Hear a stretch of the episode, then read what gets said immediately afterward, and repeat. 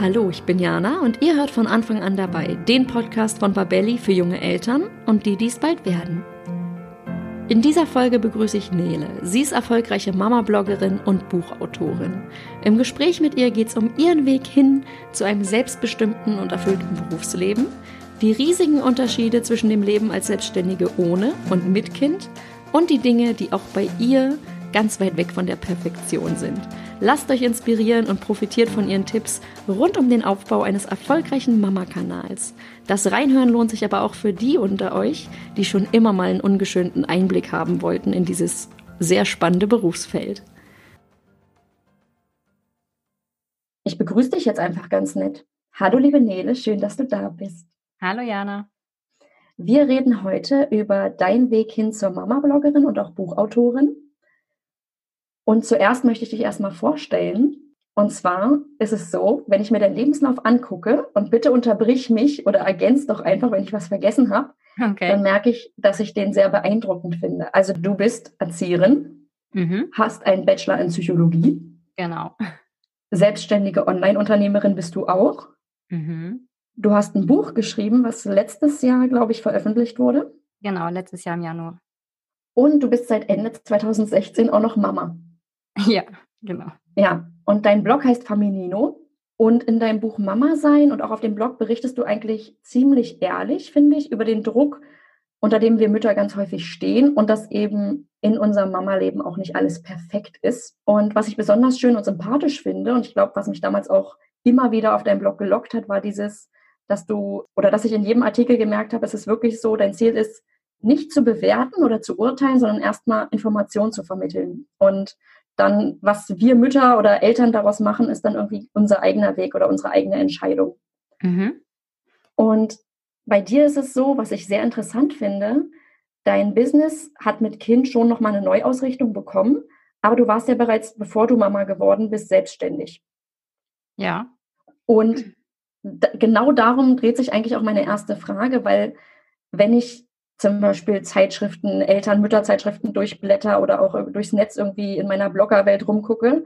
Es ist ein relativ häufiges Phänomen, dass Mütter sich beruflich neu orientieren und ganz, ganz viele scheinen sich auch ein Tätigkeitsfeld zu suchen, das dann auch was mit Familie zu tun hat. Und so war es ja eigentlich auch bei dir. Und mich würde interessieren, wie es dazu kam. Ja, also bei mir ist es ja so, dass ich quasi schon fachlich in diese Richtung gegangen bin mit der Ausbildung zur Erzieherin und auch in meinem Studium der Psychologie habe ich den Schwerpunkt gelegt auf Entwicklungspsychologie und pädagogische Psychologie. Mhm. Und nach dem Studium war es dann so, dass halt die Frage im Raum stand, wie wir halt weiter vorgehen wollen. Also mein Mann und ich, wir machen das ja zusammen. Und ich habe halt gesagt, dass ich gerne in diesem Bereich bleiben möchte, also in diesem pädagogischen Bereich. Dann kam halt bei uns der Kinderwunsch dazu.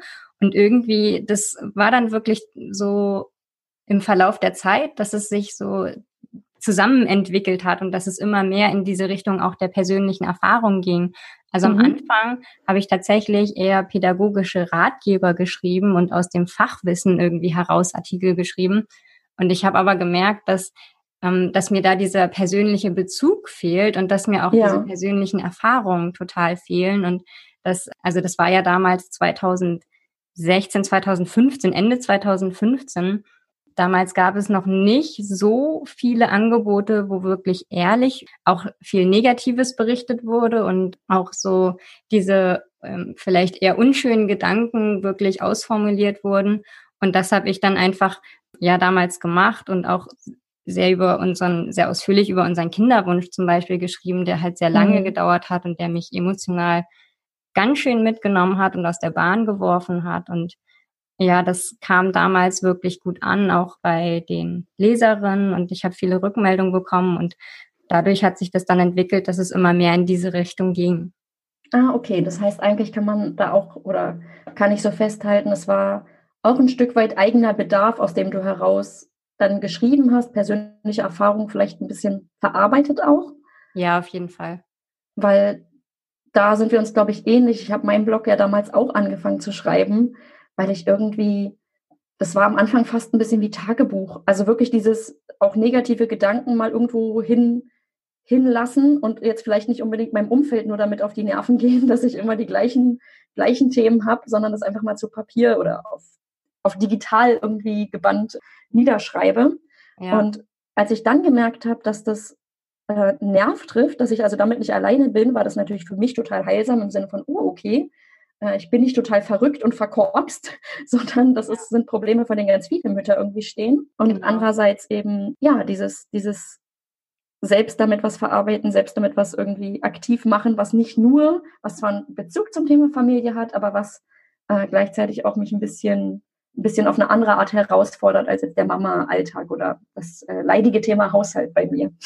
Ja, genau. Und bei mir, wie gesagt, das hat so mit dem Kinderwunsch gestartet und das ist ja auch ein Thema, über das man jetzt wirklich nicht so viel redet und online mhm. habe ich halt dann wirklich gemerkt, wie viele Frauen das betrifft, dass sie irgendwie da länger warten müssen, als irgendwie das geplant war. Ich meine, es ist ja. ja immer schwierig geplant, aber dass es halt emotional sehr belastend sein kann.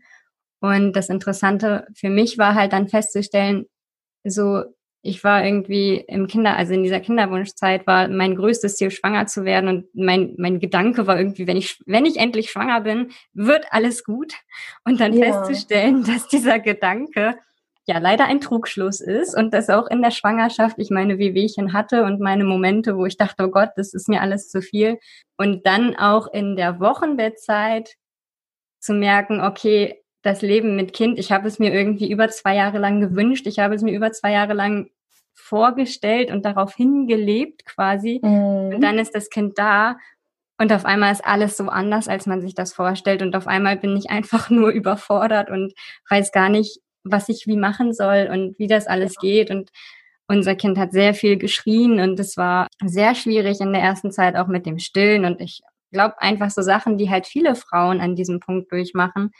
Und ja, darüber so ehrlich zu reden und dann einfach auch die Rückmeldung zu bekommen, dass es anderen auch so geht und dass sie sich auch so fühlen und dass es halt auch okay ist, diese Gefühle zu haben und diese Gedanken, auch wenn man sich vorher das so sehnlich gewünscht hat. Und ich glaube, also das war für mich so eine Erfahrung, die war einfach auch persönlich so sehr, sehr heilsam tatsächlich, so sich ähm, nicht so allein damit zu fühlen. Und das hat mich dann einfach halt bestärkt, in diesen Bereich weiter reinzugehen und auch da ja weiterzumachen. Ja, vor dieser Kinderwunschzeit, da haben dein Mann und du auch schon zusammengearbeitet. In was für Bereichen wart ihr da vorher unterwegs, dass vielleicht mal der Kontrast deutlich wird? Ja, ähm, wir haben damals angefangen mit Smartphones Senioren-Handys, Outdoor-Handys und Tablets, also so sehr technisch. Ich habe damals dann ähm, Tabellen einfach ausgefüllt, in die ich technische Daten eingetragen habe. Also wie viele, wie viele Prozessoren ein Handy hat und wie viel mhm. Akkulaufzeit und sowas. Ja, okay. Also wirklich nicht ganz so emotional und sensibel als Thema, kann ich so festhalten. Genau, gar okay. nicht. Und das war halt auch, also nach dem Studium habe ich halt auch zu meinem Mann gesagt, ich möchte nicht mehr. Es ist, es ist einfach so eine trockene Arbeit und ich, ich, es interessiert mich einfach auch nicht, ob mein Handy jetzt 13 Stunden im Standby-Modus angeschaltet sein kann oder 14. Ja, wobei ich sagen muss, bei mir ist es als Mutter anders. Wenn ich jetzt mich mit dem Thema Technik beschäftige, habe ich viel höhere Ansprüche. Ich mir denke, nee, als Mutter kann ich mir hier kein, kein Firlefanz mehr leisten und dann machen dann drei Prozessoren und die Stunde mehr Laufzeit draußen total den Unterschied, Nele. Ja. Also. Das, äh, ja, kann ich verstehen. Aber sich täglich damit auseinanderzusetzen, ist irgendwann halt so, hm, Okay. Verstehe ich. Gibt ja. mir jetzt nicht so, nicht so auch den, die Sinnhaftigkeit, die ich irgendwie in meiner Arbeit suche. Ja, also ich kann dazu sagen, ich habe ja vor diesem Podcast hauptberuflich in der Berliner Verwaltung gearbeitet. Mhm. Also von daher, ich glaube, ich weiß, was trockene Arbeit heißt. Ja, genau. Ähm, das kann man wahrscheinlich gut vergleichen. von daher haben wir es doch. Eigentlich können wir jetzt kurz den dankbaren Moment in dieser Episode hier äh, mal kurz zelebrieren und uns sagen, das hat sich doch in eine gute Richtung entwickelt und jetzt kommt's bei allem, was auch schwierig sein kann mit Kindern, eigentlich auch durch unsere Kinder. Ja, auf jeden Fall. Das ist doch sehr schön. Auf jeden Fall. Ich finde auch durch Kinder, ähm, ich merke tatsächlich, ich arbeite in Stunden gesehen weniger, aber mhm. ich schaffe effektiv mehr, weil ich genau weiß, okay, ich kann das nicht heute Nachmittag noch rausreißen oder irgendwie abends eine Nachtschicht einlegen. Genau, ich muss einfach die Zeit nutzen, die ich jetzt habe und man, ich finde, man lernt seine Zeit viel mehr wertzuschätzen und ist einfach viel ähm, ja viel effektiver darin, diese zu nutzen. Da gebe ich dir recht. Das stimmt. Das fällt mir aber auch privat umgekehrt auf. Also was ich jetzt genieße, wenn ich mal irgendwie doch einmal im Jahr den Fernseher anmache und was ganz bewusst gucke, das fühlt sich an wie früher sechs Wochen Sommerferien. Also ja. das ist wirklich, die Freude ist dann so unglaublich groß in diesen Momenten. Ja, aber ja. wir dürfen, ich, ich will gar nicht zu sehr abschweifen. Wir sind ja eigentlich beim Thema so, ähm, wenn es darum geht, Inhalte zu erschaffen und sich vielleicht ähm, ein Standbein aufzubauen beruflich, mhm. wie du es gemacht hast. Und jetzt ist es ja so, ganz, ganz viele Mütter berichten heutzutage eigentlich aus ihrem Familienalltag und stecken da ganz viel Kreativität und Leidenschaft rein. Mhm. Und das ist jetzt auf Instagram oder vielleicht auch ein eigener Blog oder ich glaube, was auch echt stark im Kommen ist, ist YouTube. Denkst du oder kannst du, würdest du sagen, es gibt bestimmte Hinweise, woran ich als Mutter, die jetzt irgendwie ihren Familienalltag teilt und die merkt, das kommt jetzt erstmal vielleicht gar nicht so schlecht an, woran ich dann erkennen kann, ob sich damit irgendwie vielleicht Geld verdienen lassen würde? Also ja, gibt es da Anzeichen für aus deiner Sicht? Das ist eine ziemlich schwierige Frage, weil das, es gibt so allgemeine Anzeichen natürlich irgendwo, aber letztendlich ist es immer eine höchst individuelle Sache, weil es super stark darauf ankommt, wie du das Ganze aufziehen willst und wie du das Ganze angehst. Mhm. Ich glaube, die große Frage ist halt, wenn du von vornherein, wenn dir klar ist, du möchtest damit Geld verdienen, dann sollte man einfach auch mit dieser Prämisse daran gehen und von vornherein halt gucken, okay, ähm, ja, wie kann ich dieses Business von vornherein profitabel gestalten, ohne dass ich erstmal hier drei Jahre Arbeit reinstecke und damit nichts verdiene und irgendwie, ja, das just for fun mache. Ja. Ähm, und da muss man einfach immer gucken, ja, aus welcher, aus, aus, also wie man daran geht. Und mit welcher, mhm. mit welchem Ziel vor Augen. Ja, genau, mit welchem Ziel vor Augen. Weil du, was du gerade beschrieben hast, ist ja eigentlich genau meine Geschichte. Also ich habe das ja, wie gesagt, als so eine Art Tagebuch-Hobby erstmal gesehen mhm. und als wirklich wichtigen Ausgleich zum Mama-Alltag. Genau. Und dann habe ich aber schrittweise, ja. Ja, ich glaube, das ist halt das, wie viele daran gehen. Also dieser Weg erstmal einfach das online zu nutzen, um sich auszutauschen, um andere zu finden, die, denen es ähnlich geht und wirklich nicht mit diesem Gedanken, damit Geld zu verdienen. Und ich glaube halt, dass für Leute, für die klar ist, dass sie damit Geld verdienen wollen und müssen, das ist ja oft auch eine Frage von müssen, weil mhm. wir letztendlich müssen wir einfach unsere Miete alle bezahlen und wir müssen Lebensmittel kaufen. Und ich finde es deshalb völlig legitim zu sagen, das, was ich hier mache, das mache ich aus Überzeugung und ich mache es gerne, aber ich mache es auch, um damit Geld zu verdienen, weil ich einfach bestimmte finanzielle Verpflichtungen habe, die ich erfüllen muss. Das ist eine Aussage, die du jetzt triffst. Ich habe das Gefühl, die ist immer noch ein bisschen wie so eine Art Tabu. Also ich weiß, dass wenn ich das auch kommuniziert habe, so in, in so Bloggerkreisen oder so, dass ich eigentlich gerade merke, ich würde damit echt gern Geld verdienen und zwar nicht nur irgendwie 100 Euro im Jahr, dass das jetzt erstmal nicht auf so viel Gegenliebe stößt. Was meinst du, was könnte, was könnte dahinter stecken? Warum ist das so? Weil im normalen Berufsalltag ist es ja auch vollkommen logisch, dass wir irgendwie bezahlt werden für unsere Arbeit, die wir tun. Ja. Ja, ich finde das tatsächlich auch sehr schwierig und ich habe manchmal das Gefühl, dass dahinter steckt diese, dieser Gedankengang, wenn man Geld dafür bekommt, dann macht man es nicht, weil man davon überzeugt ist oder weil man es liebt, sondern weil, weil da diese finanzielle Vergütung hintersteht. Mhm. Und dass das beides zusammen irgendwie in, bei manchen, äh, in mancher Leuten, in den Augen von manchen nicht, nicht sein kann irgendwie. Mhm. Und das ist ja ein völliger Trugschluss. Also ich kann doch durchaus Sachen machen, einfach weil ich sie toll finde und weil ich es liebe, das zu machen und weil ich das Thema super klasse finde und weil ich mich eh damit beschäftige und gleichzeitig auch die Erwartung haben, dass ich dafür bezahlt werde. Denn das ist ja, wie du auch sagst, in jedem anderen Bereich auch so. Und wenn wir unseren Kindern irgendwie sagen, dass sie sich einen Beruf aussuchen sollen, den sie lieben, sagen wir ihnen da ja nicht gleichzeitig auch, na, da musst du halt auch auf Geld verzichten. Das stimmt. Das ist vielleicht ein echt guter Vergleich, ja.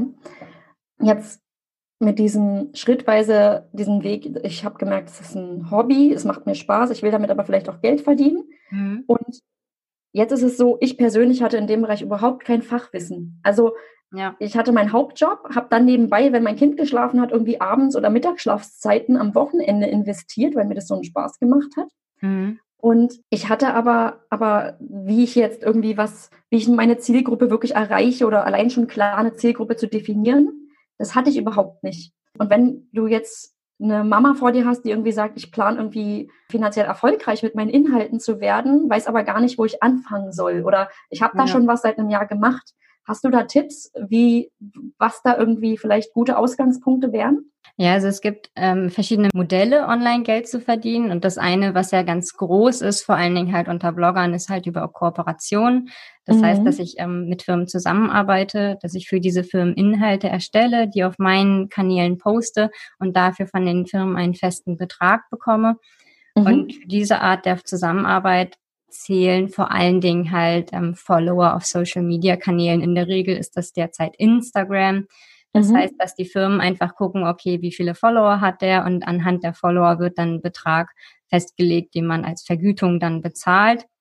Ja. Dafür ist es halt einfach super wichtig dann, dass man so einen, einen Account aufbaut mit vielen Followern, dass man halt da Inhalte postet, mit denen die Leute stark agieren und dass man ähm, ja regelmäßig neue Inhalte bereitstellt das ist der Weg, den viele gehen, aber es gibt halt auch noch ganz viele andere Wege. Also was momentan ja auch ganz gut im Kommen ist, sind Online-Kurse, die man in mhm. ganz verschiedenen Bereichen geben kann, die man mhm. dann selber verkauft. Und was eher ja, in Bloggerkreisen ein bisschen vernachlässigt wird, ist das Affiliate-Modell, bei dem mhm. man halt Leuten Produkte empfiehlt und wenn diese Produkte dann gekauft werden, bekommt man eine Provision. Ja, es ist allerdings so, dass das über Social Media ein bisschen schwierig ist, weil man da schon eine extrem große Zielgruppe haben muss, damit es sich lohnt. Und da kommt dann zum Beispiel SEO ins Spiel, dass man halt seine Artikel optimiert für Google und darüber dann Leute auf die Seite kommen, die schon Interesse an diesem Produkt haben und dann ja. das kaufen.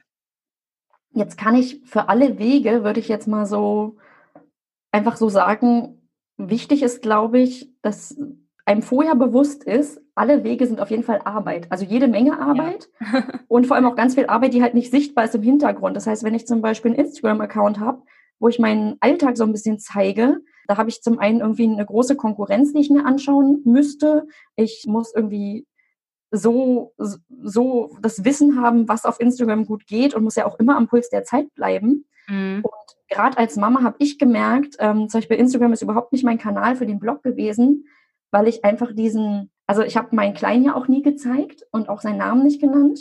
Ja. Und allein deswegen ist es halt einfach schwieriger. Jetzt Videos aus dem Alltag wollte ich damit automatisch schon nicht teilen. Ja. Und sonst ist es dann einfach ähm, schwierig, da irgendwie so viel Zeit, wenn man noch einen Hauptjob auch hat, äh, reinzustecken, dass da jeden Tag neue Inhalte zusätzlich zum Blog kommen oder da eine regelmäßige Routine zu haben. Und das ist so ein, so ein Ding, egal welchen Weg man geht. Ich glaube, da ist auch Fachwissen. Das hat mir am Anfang gefehlt. Das heißt, äh, wir kennen uns ja, wir sind ja befreundet und wir haben uns über Instagram tatsächlich kennengelernt. Ja. Und ich habe auch durch den Kontakt zu dir zum Beispiel erst gemerkt, was mir da wirklich alles fehlt an, mhm. an, an, an Wissen, was ich mir schrittweise angeeignet habe. Und dann habe ich aber gemerkt, wenn ich jetzt meinen Blog ähm, so aufziehen möchte oder anders gestalten möchte, müsste ich an jeden alten Beitrag tatsächlich ran. Und das, das wäre genauso viel Arbeit wie jetzt zum Beispiel einfach einen komplett neuen Podcast aus dem Boden zu stampfen. Mhm. Und dann habe ich gemerkt, meine Leidenschaft geht dann echt eher dahin und der Blog ist jetzt einfach so aus Finanzsicht unperfekt, aber das ist jetzt irgendwie mein Produkt oder mein, mein Werk, was da irgendwie eine ganz bestimmte Zeit von mir irgendwie widerspiegelt. Und damit bin ich jetzt auch fein. Aber das ist echt so, dass ich jeder Mama sagen würde, die damit startet, habt ihr irgendwie ein bisschen Wissen drauf. Hast ja. du da vielleicht Tipps, wo man da irgendwie, gibt es da gute Online-Kurse oder Sachen, wo man sagt, da kann man ähm, irgendwie auch als Mama flexibel am Abend mal ein bisschen, ein bisschen Recherche betreiben und da wirklich ähm, ja, sich weiterentwickeln?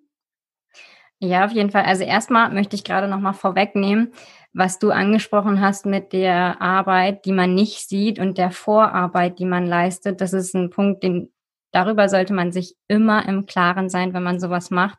Es mhm. hört sich immer so toll an, ja. So ein Instagrammer postet ein Foto und bekommt für dieses eine Foto, keine Ahnung, 1000 Euro, 2000 Euro, keine mhm. Ahnung, und selbst 300, ja. Es ist ein Foto. Das ist jetzt von außen betrachtet, sieht es aus, als wäre es keine Arbeit.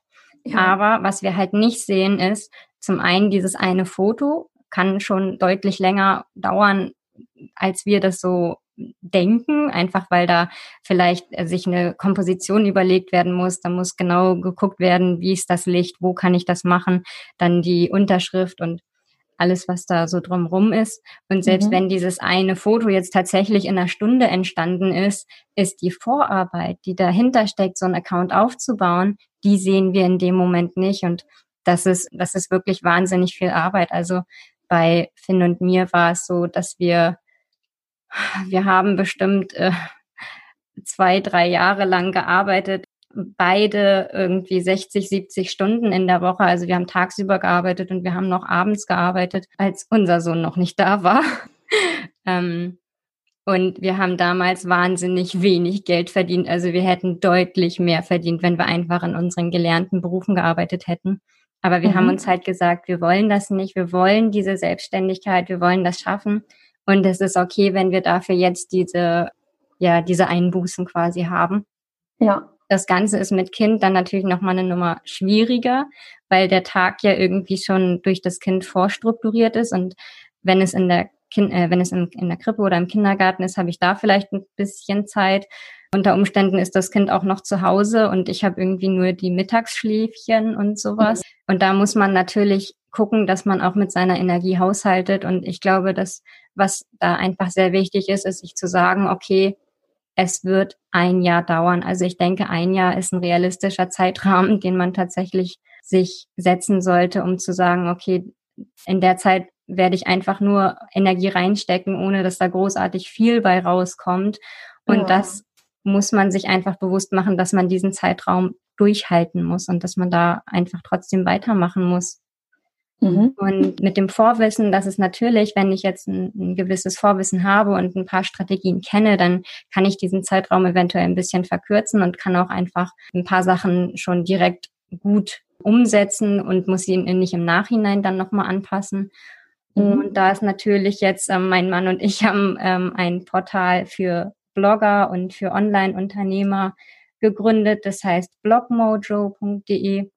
Mhm. Da zeigen wir halt wirklich, wie man so eine Website aufbauen kann, wie man Geld verdienen kann und was es alles für Möglichkeiten online gibt. Und wir gehen auch auf rechtliche Sachen ein, denn das Internet ist kein rechtsfreier Raum und ich muss bestimmte Regeln beachten, wie die Impressumspflicht oder den Cookie-Hinweis oder solche Sachen. Ich kann dazu sagen, Blockmojo war tatsächlich, ich erinnere mich, ich bin damals war das Riesenschreckgespenst unter allen im Internet DSGVO. Ja. Und ich habe dann in Panik gegoogelt, oh Gott, DSGVO, jetzt kriege ich bestimmt eine 50.000 Euro Abmahnung. Und so bin ich dann auch auf Blockmojo gekommen und wir waren schon befreundet zu dem Zeitpunkt, aber ich wusste nicht, dass ihr Blockmojo seid. Und ich habe dann eure Seite durchgelesen und meint so, ey, die Seite hat mir voll geholfen. Und dann meintest du, ja, das sind wir übrigens.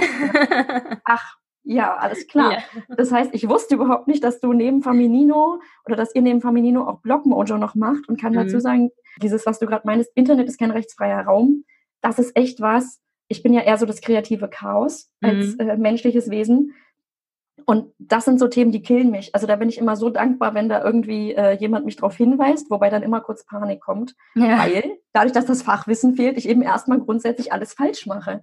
Das heißt, mein, mein Tipp wäre echt zu sagen, mach dir vorher irgendwie einen Plan und ähm, dann hast du im Hinter, im, im Nachhinein nicht ganz so viel, ganz so viel Arbeit und vor allem auch Panikattacken zu durchleiden. Ja. ja. Ähm, von daher ist das, ist das echt, echt wertvoll. Ja.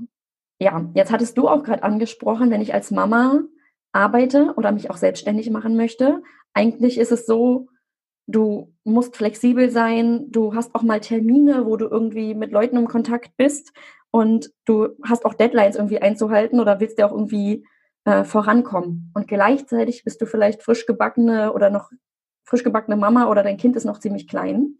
Und ich weiß noch, wenn ich irgendwie zum Beispiel allein schon mit dir ein Skype-Gespräch machen wollte, mhm. dann habe ich gesagt, mein Kleiner schläft gerade.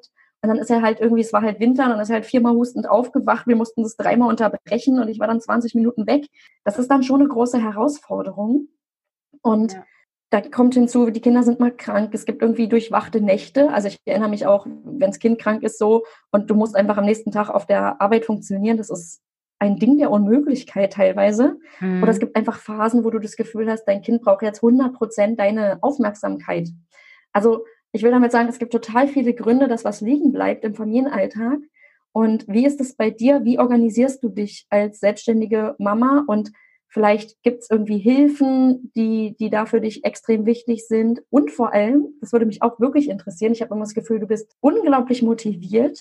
Wie machst du das, trotz Stress motiviert zu bleiben? Okay, also das sind jetzt viele Fragen in einer. Ich fange mal der Reihe nach an. Ähm, Hilfen. Also es ist so, dass mein, also unser Sohn, der geht morgens von 9 bis 13.30 Uhr zu seiner Oma, der ist jetzt drei Jahre alt. Wir haben hier auf dem Dorf noch keinen Kindergartenplatz, der geht erst, dieses Jahr im Sommer ist er angemeldet, da ist er halt dreieinhalb, weil hier erst ab drei Jahren quasi Kita-Plätze vergeben werden.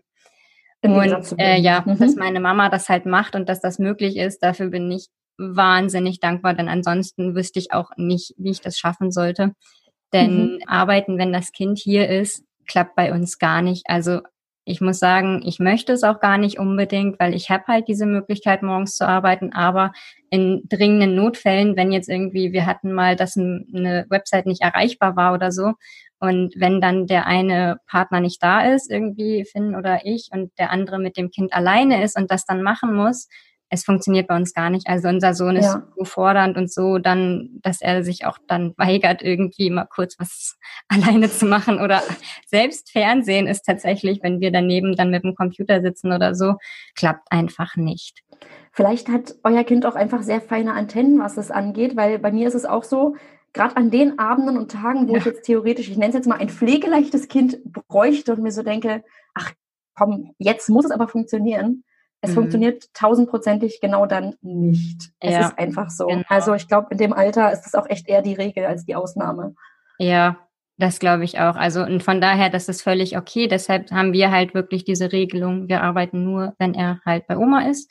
Mhm. Dann kommt dazu, dass mein Mann ähm, und ich, wir arbeiten halt also wir sind ja beide selbstständig, wir arbeiten in dem gleichen Bereich, aber wir machen schon unterschiedliche Sachen. Aber wir sind halt auch wirklich ein Team. Und wenn der eine sagt, okay, ich muss hier nochmal was nacharbeiten heute, magst du mal was mit dem Kind unternehmen, dann ist das kein Problem und dann wird das so gemacht und dann finden wir da einfach auch eine Lösung. Mhm. Ähm, und das ist halt, also dieser Familie, äh, dieser familiäre Rahmen und dieses Auffangsystem, was wir hier haben, ist einfach richtig gut und dafür bin ich wirklich unheimlich dankbar, denn sonst würde das alles nicht funktionieren. Was ich dafür dann mache, ist, ich lasse tatsächlich hier den Haushalt liegen.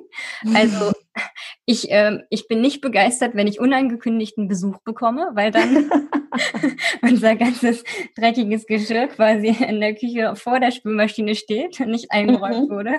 Mhm. Und ja, gesaugt wurde dann auch schon länger nicht mehr wahrscheinlich. Und das ja. sind so Sachen, die ich tatsächlich liegen lasse. Auch Wäsche waschen wird bei uns tatsächlich eher äh, zwei, dreimal im Monat und dann acht Wäschen hintereinander. Das finde ich effektiver als jeden Tag eine Wäsche. Moment, wie viel, wie viel Klamotten habt ihr denn? Ich könnte das überhaupt nicht durchhalten, weil mein Kleiderschrank leer wäre. Also zumindest, wenn Viele. ich sage, ich wechsle. Viele. Ah, gut, da, da wird schon. Ja, ja, nein, ich wasche äh, zwischendurch tatsächlich nur mal Unterwäsche und Socken und sowas, aber alles andere ähm, haben wir tatsächlich in ausreichenden Mengen. Krass, aber ich kann kurz dazu sagen, damit äh, unsere Hörer hier nochmal ein gutes Bild bekommen. Ich würde jetzt sagen, ihr seid jetzt, ihr lebt nicht minimalistisch. Also ein Insta-Account zum Thema Minimalismus würdet ihr jetzt wahrscheinlich nicht starten, oder? Nein, überhaupt nicht. Nein, nein. nein. Ich habe sehr viel Kram und ähm, Sachen und ich gehöre tatsächlich auch nicht zu den Menschen, die sagen, ich möchte jetzt minimalistisch leben, ich muss mir das jetzt irgendwie angucken und das machen. Mich belastet mein Kram nicht. so, ähm, aber jetzt war noch eine andere Frage da hinten dran. Genau, es war zum einen, ähm, was dich unterstützt, was deine Hilfen sind. Da hatten wir jetzt, dass das, oder hattest du gesagt, dass du sehr dankbar bist, dass einfach deine Familie da ähm, tatkräftig genau. unterstützt. Und die Frage war aber auch, wenn wie du dich motivierst, weil ah, du ja. sehr motiviert bist und du kennst ja auch genauso wie jede Mama auch sehr stressige Phasen und als Selbstständige ist es so, da kannst du ja nicht sagen, boah, ich fühle mich heute und dann fühle mich heute nicht so, dann arbeite ich halt zwei Wochen mal nicht ganz so gut, ja. oder? Wie ist das? Ich hatte tatsächlich, also wir hatten jetzt privat ein bisschen Probleme mit unserem Haus, das wir gekauft haben und da gab es ein riesiges Hin und Her und das hat mich emotional irgendwie sehr belastet und das war das mhm. erste Mal tatsächlich, seit wir selbstständig sind im Grunde, dass ich allein aufgrund meiner Befindlichkeit dann gesagt habe, ich arbeite zwei Tage nicht. Also mhm. das habe ich mir dann auch diese Zeit für mich genommen. Aber ansonsten ist es tatsächlich so, dass auch wenn die Nacht mal nicht so toll war oder auch wenn ähm, das Kind mal krank war oder so, dass man natürlich, wenn das Kind dann wieder auskuriert ist und der Alltag losgeht und so, ja. wenn man als Mutter dann aber trotzdem noch müde ist, ähm, ja, dass man halt dann trotzdem auch weiter arbeitet und das ist tatsächlich, also Motivation ist für mich überhaupt kein, keine Schwierigkeit oder keine Hürde. Mhm. Ähm, für mich ist manchmal das Problem, meine Arbeit zu strukturieren und wirklich die Sachen zu machen, die jetzt wichtig sind und nicht immer nur die Sachen, auf die ich gerade Lust habe. Ja, verstehe ich, ähm, ich. Aber ich ziehe einfach ganz, ganz viel Motivation aus dem, was ich mache, weil ich es so gerne mache. Also es ist einfach was, was mich wirklich, was mir Spaß macht und was mich erfüllt. Und ja, da, da setze ich mich dann gerne tatsächlich dran. Ja, das, ich hatte neulich so ein Aha-Erlebnis es ist so, ich kenne ja ganz viele Leute, die irgendwie in eher klassischeren Berufen auch arbeiten. Mhm. Und da gab es diese Situation, wir stehen irgendwie morgens alle auf und dann ist dieses, boah, morgens aufstehen und oh, was kommt denn da für ein Tag auf mich zu? Und dann habe ich gemerkt, also morgens aufstehen finde ich echt nicht cool, vor allem nicht, wenn mein Kleiner mich weckt, weil das so weit weg von meinem Rhythmus ist, das geht gar nicht. Aber wenn ich erstmal dann mein, diese ganz schlimme Müdigkeit überwunden habe, ich freue mich tatsächlich auf meine Arbeit und auf das, ja. was ich alles schaffe. Und ich glaube, das ist auch ganz entscheidend, wenn man diesen Weg gehen möchte, dass man sagt, äh, ich mache mich als Mama vielleicht selbstständig, dass das echt, dass, dass, dass ich da richtig Bock drauf haben muss. Und dann ist es so, ich ertappe mich manchmal bei diesem Gedanken, dass ich denke, ach Mensch, mein Kind verhält sich total altersgerecht, ist ein ganz normales Kind und trotzdem gibt es Situationen, wo ich denke, oh, wenn es jetzt gerade nicht so fordernd wäre oder das und das, würde ich noch mehr schaffen. Ja. Und dann sehe ich mein Kind gewissermaßen für meine Arbeit als eine gewisse Hürde und ich habe dann total das schlechte Gewissen und denke, boah, so darf ich doch eigentlich nicht denken. Ja. Ich vermute, ähm, das ist vielleicht gar nicht so untypisch für, für Leute, die, die da ähnlich ticken wie ich und ähm, die einfach Bock auf ihren Job haben. Ja, genau. Also ich glaube auch, dass das ganz normal ist, dass das dazugehört. Und mhm. ich glaube, da ist auch eine ganz, ganz große Gefahr, dass wir als Mütter, die selbstständig sind, uns mit anderen selbstständigen Unternehmerinnen vergleichen, die keine Kinder haben. Und mhm. dass wir da einfach sehen, okay, die schafft so viel und die macht so viel und die hat so viel Erfolg. Und dann fragt man sich, und ich, und ich schaffe nichts und ich komme zu nichts. Und ich glaube, das geht dann in zwei Richtungen. Also es kann einmal dahin gehen, dass man einfach total demotiviert ist und keine Lust mhm. mehr hat, weil man das Gefühl hat, dass die Sachen, die man macht, einfach nichts bringen.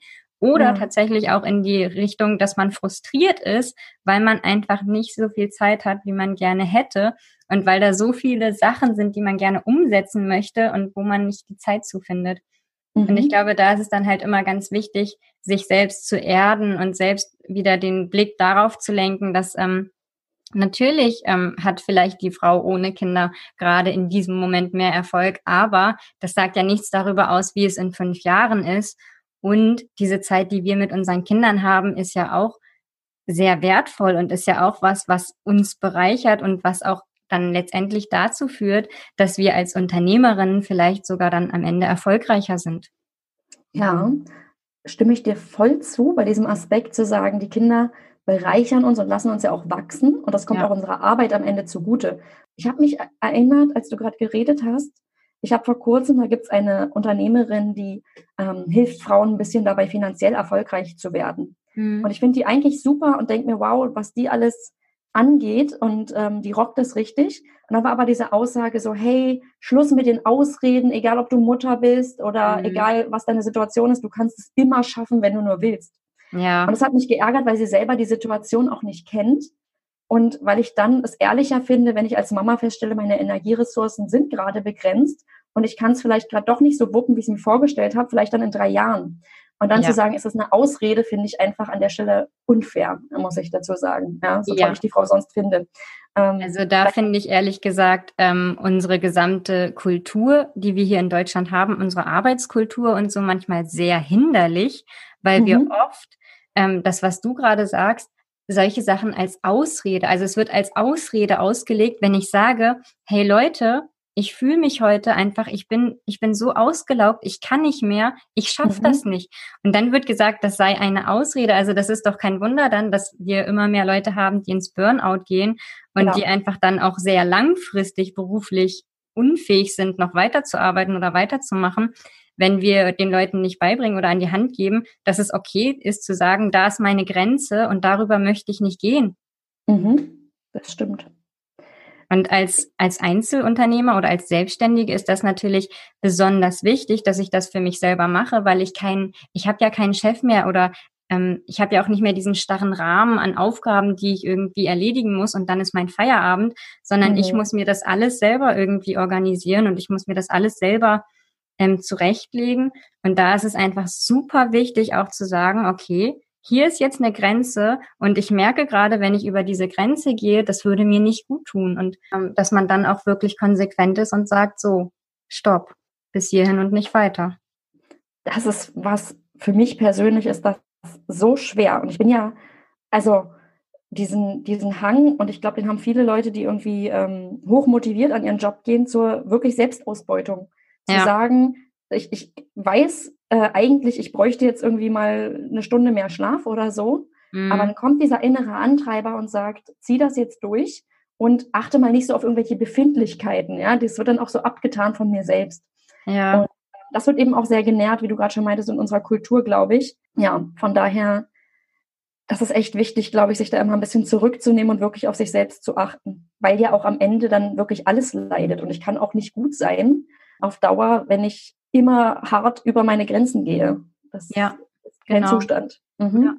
Und ich glaube, man muss da einfach ganz genau immer für sich selber gucken. Und das kann einem niemand von außen sagen, sondern das muss einfach aus einem selbst kommen, zu gucken, okay, ist das hier vielleicht gerade wirklich eine Ausrede, weil ich Angst habe, diesen Schritt zu mhm. gehen und weil ich irgendwie doch gehindert bin innerlich durch was ich denke oder keine Ahnung? Oder ist es wirklich so, dass hier eine körperliche, eine emotionale oder eine, was auch immer, eine Grenze ist, die ich einfach nicht überschreiten sollte, weil es mir unheimlich äh, absolut nicht gut tun würde. Mhm. Cut. Oh Gott, jetzt haben wir so viel geschwollen, es war mein Hirn gerade wie äh, kurz tot. Bist du noch da, Nele? Ich bin noch da. ich komme jetzt auf dein Buch zu sprechen. Mhm.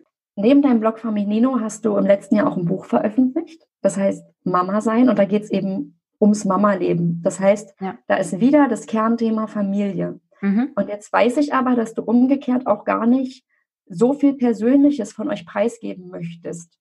Ja. Das ist ja gerade in dem Bereich ähm, ein riesen Balanceakt, weil ja, glaube ich, gerade auch viele, oder ich kenne es auch von mir selbst, ich finde es einfach super interessant, mir das anzugucken, wie irgendwie der Familienalltag bei anderen gestaltet wird. Und natürlich sehe ich auch super gern niedliche Kinder. Wie kommst du mit diesem Balanceakt zurecht? Oder denkst du, das beeinflusst irgendwie gewissermaßen auch den Erfolg und du musst da andere Wege finden? Ähm, ja, es ist tatsächlich eine schwierige Sache und es ist ein Spagat auf jeden Fall.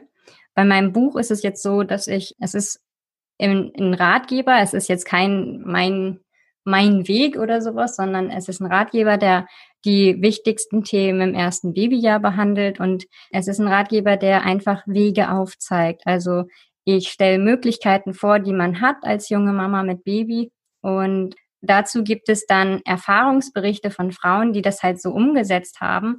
Und da mhm. habe ich aus der Community, die ich habe, halt mir Erfahrungsberichte geholt. Das heißt, als Beispiel habe ich halt das Thema Stillen oder Flasche. Und ich mhm. beschreibe mhm. bei beiden, worauf man achten sollte, was halt wichtig ist und was es für Vor- und Nachteile gibt. Und dann gibt es halt zu beiden Wegen auch Erfahrungsberichte aus der Community. Das heißt, es gibt eine Mama, die erzählt, wie es bei ihr war. Sie hat vollgestillt und auf der anderen Seite gibt es eine Mama, die von Anfang an gesagt hatte, sie wollte nicht stillen, sie will das Fläschchen mhm. geben. Und auch von ihr gibt es einen Erfahrungsbericht. Und ich ja. versuche einfach in diesem Buch nicht zu werten, sondern aufzuzeigen, was für Wege man gehen kann als Familie und dass das Wichtigste halt ist, dass man sich als Familie damit wohlfühlt. Und mhm. es geht halt auch um diese negativen Gedanken, die ich halt damals auf meinem Blog auch verschriftlicht habe, also um diese Zeit im Wochenbett, wenn man irgendwie vielleicht, wenn es alles ganz anders ist, als man sich das vorgestellt hat. Und meine Erfahrung, also das, was von mir persönlich einfließt, ist dann einfach aus dem Blickwinkel von der Mutter. Und ich schreibe sehr wenig über mein Kind, weil das in diesem Zusammenhang tatsächlich irrelevant ist, sondern es geht vielmehr darum, was geht innerlich in mir als Mutter vor, wie fühle ich mich damit und mhm. wie verändert sich mein Leben. Ja. Und bei meinem Blog ist es so, dass ich mittlerweile, mein Sohn ist ja jetzt aus der Babyzeit raus und ich merke, dass sich bei uns vieles so eingependelt hat, würde ich sagen. Und dass diese sehr ja sehr re relevanten ersten Themen wie Stillen und Tragen und ähm, alles, was da halt am Anfang so auf einen zukommt, wickeln und keine Ahnung, dass das für uns einfach nicht mehr relevant ist. Und ich habe gemerkt, dass ich entweder jetzt tatsächlich die Möglichkeit habe, halt mehr über so Persönlichkeitsentwicklung und sowas zu reden bei Kindern, also dann mhm. Trotzphase und wie ist das, wenn der Charakter sich entwickelt und solche Sachen. Und da habe ich gemerkt, dass es für mich tatsächlich zu intim wurde, in dem Sinne, dass es einfach, dass mein Kind da absolut im Mittelpunkt gestanden hätte mit ja. seinen Verhaltensweisen. Und mhm. da habe ich für mich gemerkt, so, das ist nicht mehr meins. Darüber, das ist sehr wichtig, dass darüber geschrieben wird. Und es gibt ganz, ganz tolle Blogs und ganz tolle Bücher, die, die dieses Thema behandeln. Für mich war es halt nicht der richtige Weg. Und ich habe dann gemerkt, dass es mir mittlerweile super viel Freude macht, mit meinem Kind zusammen zu basteln, mit ihm irgendwie Experimente zu machen oder ähm, irgendwelche kreativen Sachen und diese verblogge ich mittlerweile und da mache ich mhm. so kurze DIY-Videos auf meinen Social-Media-Kanälen, was sehr gut ankommt und wo ich einfach zeige, wie man die Zeit mit seinem Kind nutzen kann. Ja, ich finde das super interessant, weil die Aussage, die dahinter steckt, ist ja auch, dieses Familienleben verändert sich ständig und ja. damit auch, wenn das mein Beruf ist, damit auch automatisch mein Berufsfeld.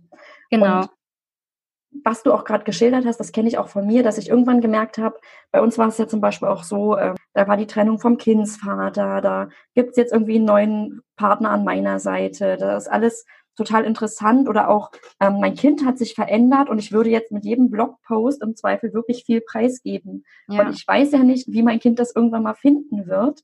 Und ich habe mich dann selber auch damit einfach nicht mehr wohlgefühlt. Und deswegen ist es für mich jetzt auch der richtige Weg, ein bisschen weg von diesem die, der Fokus auf mich und meine Gefühle und diese erste Babyzeit, das weg, wegzunehmen. Und das finde ich super schön, dass du jetzt das Thema eben hast, DIY-Geschichten. Dazu muss ja. ich sagen, ich bin die schlechteste Bastlerin auf der ganzen Welt. Ich bilde keine kleinen Picassos aus. Ja, aber das ist das Ding. Ähm, das ist auch wieder was, ich gucke mir das an und es sieht mega mühelos aus. Also mhm. diese Videos, die du da machst, die sind ja auch sicherlich aufwendige Arbeit und Du ja. hast dir da auch richtig zu Hause so ein kleines Studio sozusagen eingerichtet, damit, das, damit du das richtig in Szene setzen kannst. Aber das sehe ich natürlich als Userin auch nicht. Für mich sieht es super aus, so Mama hat gebastelt und filmt es jetzt mal kurz, ja. Ja, im Idealfall ja Kind hat mit Mama was zusammen gemacht, ne? Okay, gut, das habe ich jetzt vergessen, weil das ich jetzt Kind bastel. Ja, und das ist tatsächlich auch wieder eine Herausforderung. Also ich mache dann halt so Sachen wie Sterne falten und basteln und sowas. Und natürlich soll es für Kinder geeignet sein, aber ich möchte halt nicht so gerne mein Kind dabei filmen, denn das wäre unglaublich anstrengend für uns alle. Mhm. Und ich mhm. glaube, das wird unser Familienleben sehr stark belasten, ja. um es mal so auszudrücken. Und ja, trotzdem soll es halt für Kinder geeignet sein. Und ich glaube, dass es halt in diesem Bereich, wo es halt um Kinder geht, mit Kindern geht, muss einfach jeder ganz genau für sich gucken, was was möchte ich teilen, was bin ich bereit zu zeigen, was könnte das für Auswirkungen auch später auf meine Kinder haben und mhm. dann einfach eine Entscheidung zu treffen, mit der sich die gesamte Familie wohlfühlt. Und ja. also ich muss sagen, ich folge auch vielen Leuten, die ihre Kinder komplett zeigen und die sehr viel auch aus dem Alltag berichten. Und für mich persönlich kommt es immer darauf an, wie das passiert. Also ich bin überhaupt kein Fan davon, per se zu sagen, Kinder gehören nicht ins Netz oder sowas, Mhm. Sondern ich finde, wenn man das auf eine irgendwie angemessene Art und Weise macht und respektvoll, dann kann auch das durchaus, durchaus funktionieren und auch ganz, ganz schön sein.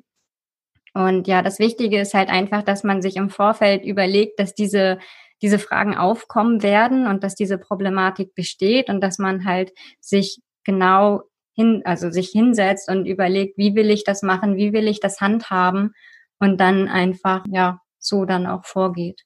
Ja, ich habe noch eine Frage zu deinem Buch. War das von dir immer ein Ziel, ein Buch zu schreiben oder ist das aus deinem Blog entstanden oder wie kam es dazu, dass du Buchautorin geworden bist? Ja, das ist tatsächlich aus dem Blog entstanden. Und zwar war es so, dass ich auf einer Familienblogger-Konferenz eine Lektorin kennengelernt habe und wir haben uns sehr nett unterhalten. Und bei mir war tatsächlich gar nicht so auf dem Schirm, ein Buch zu schreiben. Und sie meinte dann, dass das, was ich mir halt vorstelle, so und was ich auf meinem Blog zeige, dass das doch bestimmt auch schön wäre in Buchform und dass das bestimmt mhm. jungen Mamas helfen würde. Und ja, so kam das dann, dass, dass ich dieses Buch dann am Ende geschrieben habe. Ja, also da ist auch sozusagen was was Neues drauf entstanden oder durch den Blog haben sich auch nochmal andere Türen und Möglichkeiten geöffnet. Ja, auf jeden Fall. Und das ist, also das sehe ich auch ganz viel in der Blogger-Szene, dass auch durch, durch einen Blog auch ein Blog, mit dem man vielleicht gar kein Geld verdient, dass einfach man nochmal neue Leute kennenlernt, dass man auf einmal vielleicht ein Jobangebot bekommt, das vorher so gar nicht im Raum gestanden hätte und mhm. ja, dass man auf einmal vielleicht nochmal andere Möglichkeiten einfach auch hat. Das ist bei mir ja tatsächlich so. Wie gesagt, ja. mein Blog Patschehand ist genau. abgehakt so, aber dadurch haben sich ganz andere Möglichkeiten eröffnet und ohne das Projekt und ohne meinen semi-erfolgreichen Instagram-Account, wo ich immer noch gerne mal drauf bin, hätten wir uns ja auch nie kennengelernt. Also von ja, daher ja. wundervoll.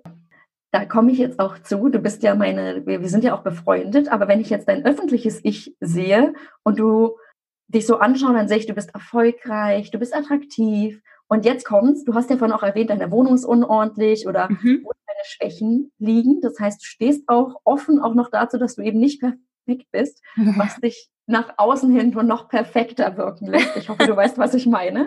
Und könntest du verstehen, wenn ich jetzt sage, das verunsichert mich ein bisschen als normale Mama und ich versuche jetzt ganz bewusst irgendwie das Vergleichen bleiben zu lassen? Ja, ich kann das absolut ähm, verstehen. Das Lustige ist ja, dass es mir bei anderen Bloggern genauso geht. Also mhm. bei Bloggern, denen ich so folge oder die ich so kenne, bei denen habe ich manchmal genau die gleichen Gedanken und mhm. die, genau die gleichen Gefühle. Und ich glaube, dass das Wichtige ist einfach, dass wir uns da immer wieder auch bewusst machen, diese Außenwirkung zeigt uns nur so eine winzig kleine Facette und dieser ganze Mensch, der dahinter steht, der ist ja viel mehr und da ist einfach auch viel mehr, ich möchte jetzt nicht sagen Negatives, aber viel mehr Sachen, die jetzt halt nicht so, nicht so scheinen oder nicht so toll sind, wie, wie mhm. wir das vielleicht annehmen.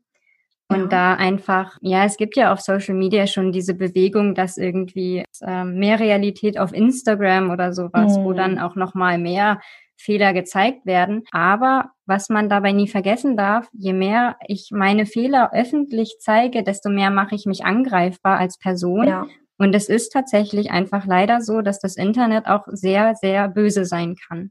Und mhm. deshalb ist es sehr ratsam, damit wohl dosiert umzugehen und sich sehr zu überlegen, was veröffentliche ich hier und ähm, wer sieht das am Ende alles. Und natürlich entsteht dadurch ein Bild, das irgendwo auch ein paar Fehler enthält und ein paar Schwächen zulässt. Aber die ganz großen Schwächen, die wird wahrscheinlich niemand von sich veröffentlichen, einfach weil, naja, weil ich mich damit als Persönlichkeit so stark angreifbar mache, dass mhm. das echt tierisch nach hinten losgehen könnte. Ja. Und das darf man halt nicht vergessen, wenn man so Personen im, im Netz sieht. Mhm. Ich glaube, Instagram und so, das ist ja noch eine vergleichsweise relativ neue Welt. Und mhm. wenn ich umgekehrt aber daran denke, ich meine, ich war auch schon ganz früh mit irgendwelchen Fernsehbildern und damit Idealen konfrontiert. Und es war mir ja auch die ganze Zeit über klar, dass das jetzt nicht die Realität ist. Also wenn ich eine Folge Baywatch gesehen habe, um mal das beste Serienbeispiel aller Zeiten zu bringen, dann wusste ich ja auch, dass das jetzt nicht die Rettungsschwimmer in, ich weiß nicht, Miami, Florida, ich weiß gar mhm. nicht, wo die geschwommen sind, aber das ist was, das ist nicht real und das ist vielleicht auch wichtig, sich das immer bei Instagram vorzuhalten, nur weil eine reale Person, der irgendwie auch einen Teil, einen Ausschnitt aus ihrem Leben zeigt, dass sie den auch selber ja steuert.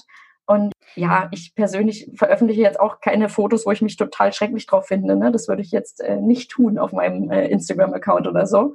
Genau. Von daher, ich Genau, ja. und sich auch wirklich bewusst machen, auch all diese negativen Sachen, die diese Person da teilt, die teilt sie sehr bewusst mit uns. Ja. Das sind die Sachen, die sie da draußen auch sehen, sehen kann, sehen möchte. Aber das heißt nicht, dass es nicht noch andere negative Sachen gibt, die sie halt nicht teilt, ne? Also ja. das ist immer so dieser Trugschluss, wenn jemand sagt, er hat da eine Schwäche, zu denken, oh, aber meine Schwächen sind viel schlimmer dem geht's doch voll gut damit oder das ist doch alles nicht nennenswert, ähm, der hat doch gar keine Probleme. Denn es kann halt, wie gesagt, also es ist sehr wahrscheinlich, dass die, diese, diese wirklich krassen Themen, dass die nicht öffentlich ausgebreitet werden einfach. Was ich auch verstehen kann und was ja, ich auch ehrlicherweise nicht konsumieren würde. Also ich würde mir nicht einen Account anschauen, wo jetzt jemand immer sein krassestes, schlimmstes Inneres nach außen kehrt. Weil ja. Nein. das würde mich auch nicht inspirieren und auch nicht voranbringen. Ne? Genau, das ist äh, nie. okay. Ähm, zum Abschluss habe ich noch eine Frage und zwar, ich bin ja so ein Fan, weißt du, so drei Learnings, die du als Mama hattest. Wir können es aber auch einfacher runterbrechen und sagen, gibt es was, was du anderen Mamas, die überlegen, selbstständig zu werden oder vielleicht da ganz am Anfang stehen und da ihren Weg suchen, was du denen mit auf den Weg geben würdest? Auf jeden Fall sich Zeit zu nehmen dafür, mhm. sich selbst Zeit zu geben. Mhm. Ähm, die Vorlaufzeit ruhig ein bisschen länger zu wählen, also die Zeit, in der man einfach sich hinsetzt und plant und überlegt, wie will ich das Ganze aufbauen, was will ich damit erreichen, wie kann ich das umsetzen, da ruhig ein bisschen mehr Zeit in die Planung zu investieren, um dann wirklich auch von vornherein das wirklich zu machen, was man langfristig machen möchte. Mhm. Und dann halt zu sagen, okay, ich kann einfach ich kann nicht erwarten, dass ich das erreiche, was irgendwie hier die, äh, die Studentin in irgendwie erreicht, die keine familiären Verpflichtungen hat und die wahrscheinlich irgendwie drei Monate Semesterferien hat, keine Ahnung. Mhm. Ähm, sondern bei mir darf es länger dauern und das ist gut. Ja, okay. Dann würde ich sagen, haben wir jetzt lange und viel gesprochen. Mhm.